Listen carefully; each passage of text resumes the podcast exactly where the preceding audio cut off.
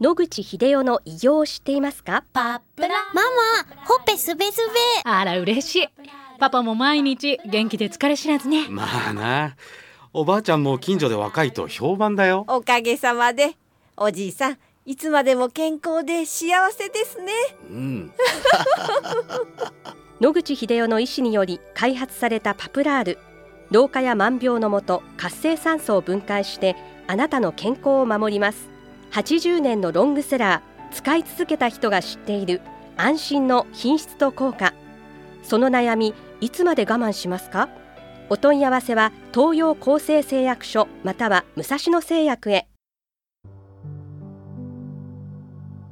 白川先生おはようございます、おはようございます。えー今週もお話をどうぞよろしくお願いいたします、はい、よろしくお願いいたします。先生8月、今月はですね、えリスナーからお手紙をいただいておりまして、はいあそそれについて先生と私でゆっくりとお話をさせていただきたいと思います。こちらの方、はいオーストラリアのメルボルンから聞いてくださっている方なんです。それは嬉しいですね。えーこの方ですね、はい。去年の3月に、えーお父様を、はあ。あの、癌で、えーお亡くなりになったということなんですけれども、既得と言われてから約1年半を生き延びたそうなんですね。それで、その時に、えー主治医の先生から、はい。病状と余命などについて、えー詳しく説明を受けたのですけれども、その後、まあ奇跡的に一時回復されて、自宅近くの病院に転院をされ、えーそこでの入退院を繰り返し、最後はご本人のご希望で自宅で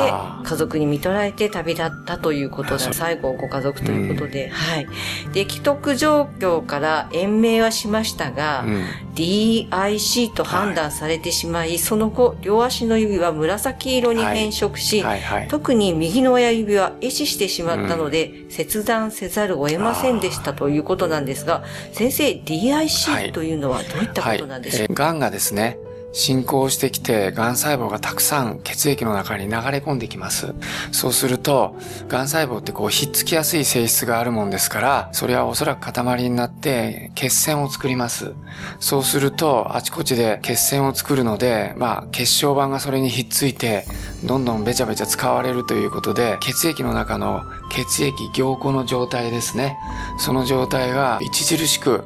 普通の人と異なってきます。それで大量に出血したり、あの、すぐ固まったりするということで、大量に出血したりすると、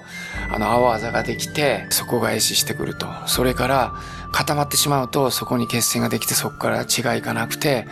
やはり壊死してしまうというようなことが、癌の末期になると起こってきまして、これはもう最重症の状態で、これを助ける方法はほとんどないと言われています。はいそう。ですか。えー父は7年ほど前に胃がんで全摘手術をしていああ、ます。そうだったんですね。はいその手術にあたっては、まず抗がん剤で原発箇所を小さくしてからということで、確かシスプラティン及び 5FU の投与をされたようです。私はメルボルンにいましたから、実際どんな治療が行われたのか詳しくはわかりませんでしたが、その後 TS1 の内服薬を取っていたということでした。今、名前が出てきたシスプラチン、それから 5FU、それから TS1 ですか？はい。これは消化器系の癌では非常によく使われるお薬で、今も使われていると思います。はい。で、効果もそれなりにあるということで、今も生き残ってる薬ですね。それで、まあ一応、血液が通ってるところで栄養を受けてる癌の組織は、当然その中を抗がん剤が流れてきますので、ある程度縮小するということで、縮小をした上で、切るということは、今、外科がよくやることですけども、まあその塊以外のところにも、リンパ管とかそういうのを通じて、じゃーっとこう、癌が浸潤している可能性がありまして、えー縮小したからといって、それを、あの、それ以外のところはないんだということで、切って、ここまでだったら大丈夫ってことで、あとは残すなりするということになると、当然、残ってくるものがあるので、まあ再発してしまうと。で、そのリンパ管の中には前も申し上げているように、まあ抗がん剤が効かないもんですから、再発してしまうというパターンで、まあ、えー申し訳ないですけども、残念ながら典型的なパターンでまた悪くなっちゃうっていうことだと思います。はい。これはいわゆる標準治療というものと考えてよろしいですか？そうですね。標準治療で、これは、あの、ごくごく普通に行われているやり方だと思いますけども、もう一度申し上げますが、残念ながら、これにも限界があるということを、まあ、如実に示している例だと思います。はい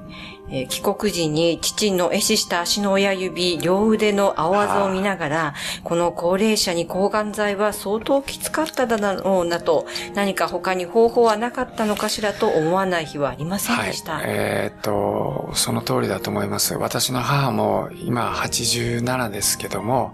えー、2年ほど前に大腸の方に、まあそういうことができて、決断を迫られたことがありまして、まああの、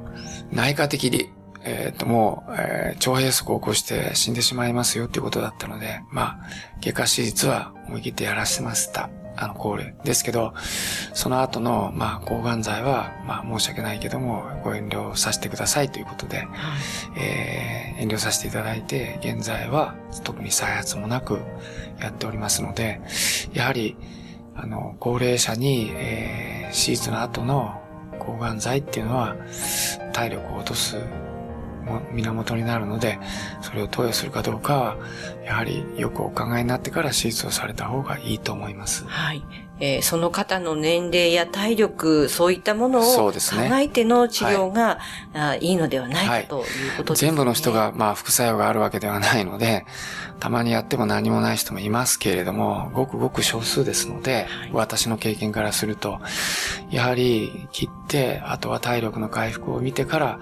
どうしようか、お考えになる方がいいんじゃないかと私は思っています。はい。ありがとうございます。はい、先生、あの、引き続き来週も、このリスナーさんからのお手紙をご紹介してお話をさせていただきたいと思います。はい、よろしくお願いします。お話の相手は FM 西東京の飯島千尋でした。